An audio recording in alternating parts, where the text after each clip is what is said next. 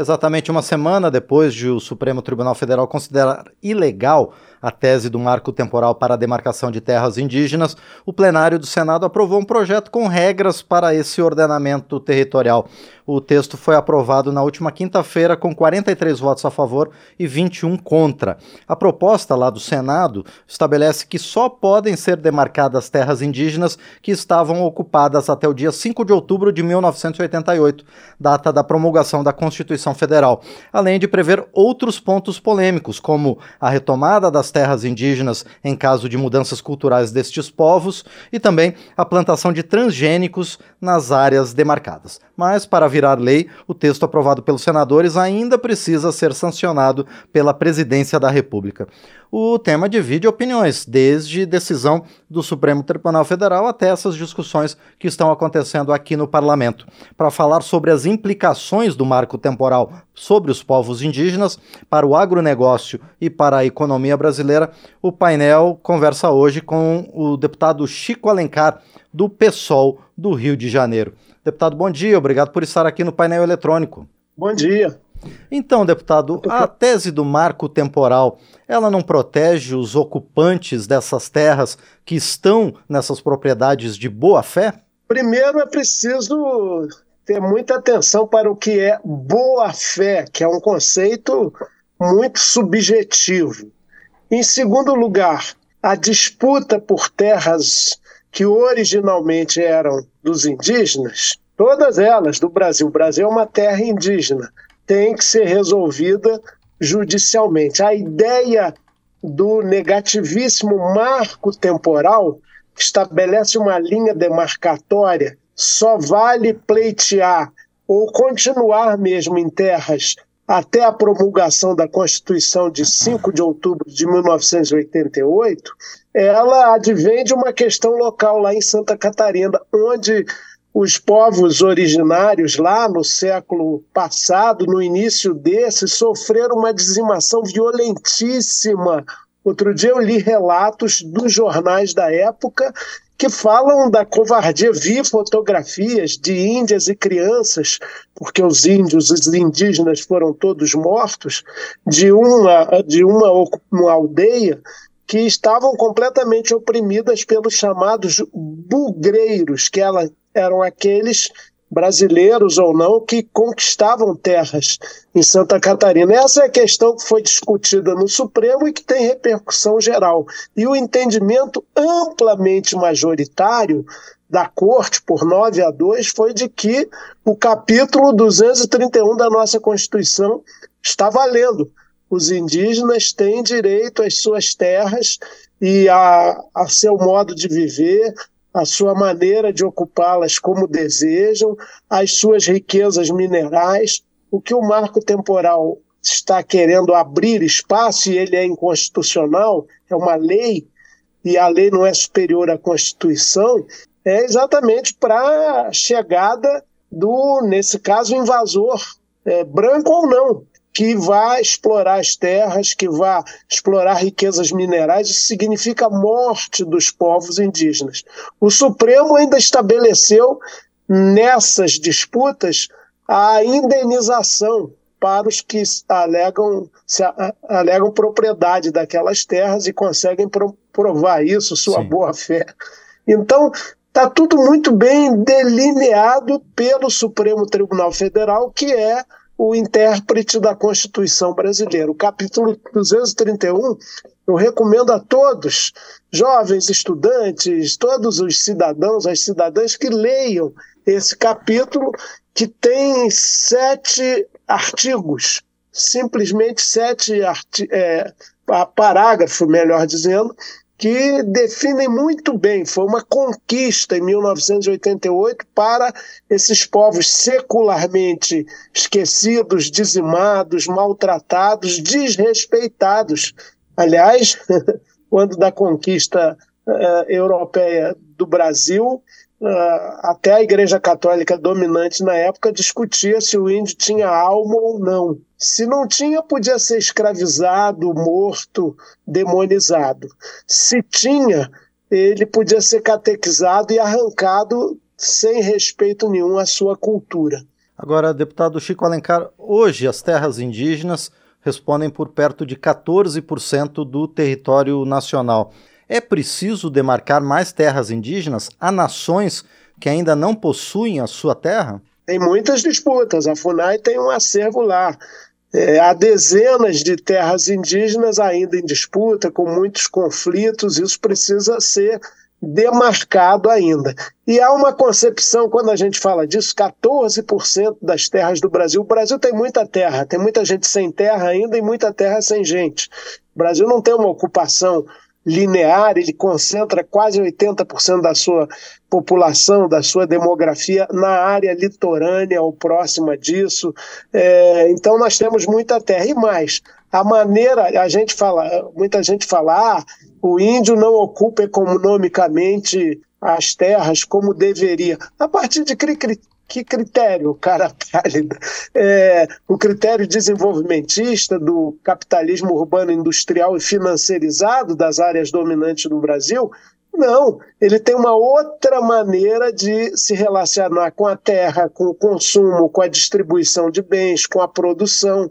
Inclusive, em muitas terras indígenas, com imenso critério de cuidado ambiental, sem ter lido a Laudato Si do Papa Francisco, sem ter noção, inclusive informativa, universitária, acadêmica, do que é ecologia. A vivência deles, as suas necessidades, estão integradas com as ofertas da natureza. Para as populações indígenas, o equilíbrio ecológico está no seu cotidiano, no respeito que tem por elas, pelas árvores, pelo que plantam, pelo que recolhem da própria natureza. Há ainda grupos indígenas que vivem predominantemente da caça e da pesca, e tudo isso está sendo acossado pelo chamado avanço civilizatório. Então, o centímetro da terra para um indígena é diferente da na sua apropriação econômica do que para nós, ditos civilizados, que tanto civilizamos os povos originários. É, deputado Chico Alencar, agora qual é a forma para resolver esses conflitos no campo? Porque, é, de todo modo, de boa fé ou até mesmo de má fé, é, muitos proprietários rurais estão nessas terras há também décadas. Né? Como resolver essa situação que, inclusive, tem um aspecto cultural também? Exatamente. Aliás, os índios, como diz o artigo 231 da Constituição, têm direito à sua cultura, aos seus hábitos, a viver do jeito que eles querem. A gente não tem que impor padrões ditos superiores, isso é uma falsidade antropológica para eles. Como resolver? Com critério, com bom senso e com justiça como o Supremo já determinou. O Supremo fez um exame exaustivo, demorado, longo, cada voto ali é muito circunstanciado, é muito detalhado, é muito sábio, a partir dos comandos, esses são irrevogáveis, são pétreos da Constituição de 1988, em vigor. Né? Vamos trabalhar dentro das chamadas quatro linhas da Constituição, ela tem muito muitas linhas a mais do que quatro, e todas elas garantem e asseguram esse direito à resolução pacífica nos tribunais, na justiça, com a interlocução dos índios. Veja, o artigo 232, para sair do 231, diz que os índios, suas comunidades e organizações são partes legítimas para ingressar em juízo em defesa de seus direitos e interesses, intervindo o Ministério Público em todos os atos do processo. Então, a própria Constituição indica como devemos sair desse, desses impasses. E, deputado Chico Alencar, o projeto que foi aprovado no Senado, na contramão do que havia decidido o Supremo Tribunal Federal, permite também uma ampliação, uma flexibilização das atividades econômicas dentro das terras indígenas. Isso não é positivo para as nações indígenas, deputado? De maneira alguma. Esse projeto, na verdade, é defendido por um poderoso setor do agronegócio, um setor, não é todo ele é mais do ogro negócio, do agrotrogloditismo, que quer alcançar terras indígenas para impor o seu negócio, a sua produtividade, é, as suas commodities, a sua modernização tecnológica, tudo bem. Isso existe na própria CPI do MST, eu vi o João Pedro Stede ele dizendo: olha, nós não somos contra o agro desde que respeite a democratização da terra, as cooperativas do MST, reconhecemos os avanços tecnológicos, eles, desde que não sejam permeados por agrotóxicos, podem e devem chegar até no aos nossos assentamentos do MST. Então não é uma questão de índios contra o agronegócio, é contra um determinado setor do agro, que eu chamei de ogro, que inspirou essa lei, essa lei não é uma mudança constitucional, é, para poder entrar em terra indígena ou continuar a devastação lá. Isso vai significar concretamente morte dos povos originários, por doenças, por morte de bala, por morte é, violenta de várias maneiras, a morte cultural, a morte do sentido de vida. Então, esse contato imposto é muito negativo. E a atividade econômica do agronegócio é incompatível com a concepção econômica da economia de sobrevivência dos povos indígenas, que podem sim ter uma produção mercantil, podem se inserir com critério e cuidado na economia de mercado, predominantemente no Brasil, predominante no Brasil, perdão, mas desde que eles participem desse processo como parte legítima, como manda a Constituição. Então tem que ter muito cuidado, porque são forças desiguais e muitas vezes, sobretudo na economia, o mais forte, o mais poderoso, o, mais, o que tem arsenal tecnológico e de capital maior acaba impondo seus moto, modos, métodos e interesses. Deputado Chico Alencar, o líder do governo no Senado, o senador Randolph Rodrigues, já anunciou que o presidente Lula deve vetar ou integralmente ou partes desse projeto que foi votado no Senado. Devido à correlação de forças aqui no parlamento, como que o senhor acha que deve prosseguir aqui na Câmara e no Senado a questão desse projeto que foi aprovado pelo Senado? Pois é, o projeto já passou na Câmara. Nós tivemos apenas 155 votos, mas eles também não tiveram nem aquele mínimo constitucional de 308 votos, foi 264, se não me engano. É, então não é uma questão é, de avassaladora maioria, de jeito nenhum. Não é uma questão que, pelo menos hoje, pode ser resolvido pela por uma PEC, por uma mudança constitucional.